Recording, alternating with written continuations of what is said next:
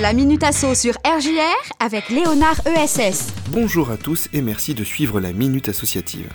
Après avoir introduit l'AG ordinaire la semaine dernière, je tenais à faire un point rapide sur l'AG extraordinaire. C'est encore une fois un outil important de la vie démocratique d'une association. Elle peut être convoquée à tout moment de l'année à la demande du conseil d'administration ou d'un certain nombre d'adhérents de l'association en fonction de vos statuts pour se prononcer sur des sujets particuliers de la vie de votre structure. Ces sujets sont généralement la modification des statuts, la gestion d'un patrimoine immobilier, la dissolution de l'assaut ou la résolution d'un conflit grave. Comme son nom l'indique, c'est une AG extraordinaire. Comme pour l'AG ordinaire, il est important de définir précisément son fonctionnement dans les statuts et d'en garder une trace.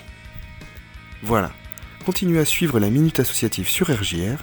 On se retrouve dans les semaines à venir pour continuer de discuter sur la gouvernance des associations, avec notamment les instances dirigeantes. A très vite, et d'ici là, engagez-vous